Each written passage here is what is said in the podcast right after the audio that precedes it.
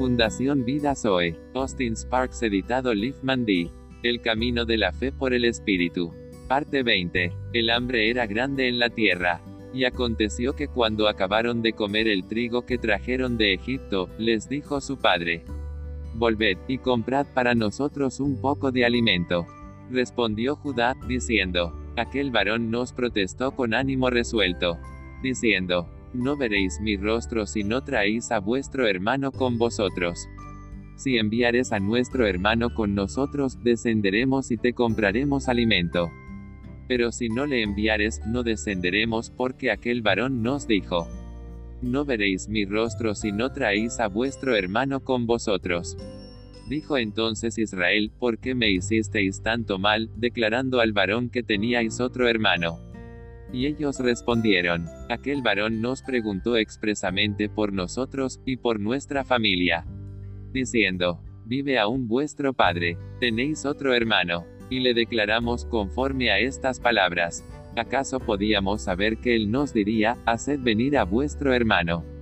Entonces Judá dijo a Israel su padre, envía al joven conmigo. Y nos levantaremos e iremos. A fin de que vivamos y no muramos nosotros, y tú, y nuestros niños. Yo te respondo por él, a mí me pedirás cuenta. Si yo no te lo vuelvo a traer. Y si no lo pongo delante de ti seré para ti el culpable para siempre, pues si no nos hubiéramos detenido, ciertamente hubiéramos ya vuelto dos veces. Entonces Israel su padre les respondió, pues que así es, hacedlo. Tomad de lo mejor de la tierra en vuestros sacos, y llevad a aquel varón un presente, un poco de bálsamo, un poco de miel, aromas y mirra, nueces y almendras y tomad en vuestras manos doble cantidad de dinero, y llevad en vuestra mano el dinero vuelto en las bocas de vuestros costales. Quizá fue equivocación. Tomad también a vuestro hermano, y levantaos, y volved a aquel varón. Y el Dios omnipotente os de misericordia delante de aquel varón. Y os suelte al otro vuestro hermano, y a este Benjamín. Y si he de ser privado de mis hijos, séalo. Génesis 43, 1 al 14. Veamos lo que hizo con su pueblo Israel.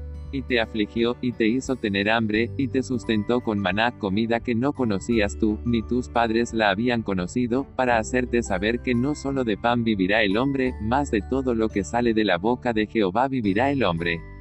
Tu vestido nunca se envejeció sobre ti, ni el pie se te ha hinchado en estos cuarenta años. Reconoce a sí mismo en tu corazón, que como castiga el hombre a su hijo, así Jehová tu Dios te castiga. Guardarás, pues, los mandamientos de Jehová tu Dios, andando en sus caminos, y temiéndole porque Jehová tu Dios te introduce en la buena tierra, tierra de arroyos, de aguas, de fuentes y de manantiales, que brotan en vegas y montes, tierra de trigo y cebada, de vides, higueras y granados, tierra de olivos, de aceite y de miel, tierra en la cual no comerás el pan con escasez, ni te faltará nada en ella, tierra cuyas piedras son hierro, y de cuyos montes sacarás cobre. Y comerás y te saciarás, y bendecirás a Jehová tu Dios por la buena tierra que te habrá dado.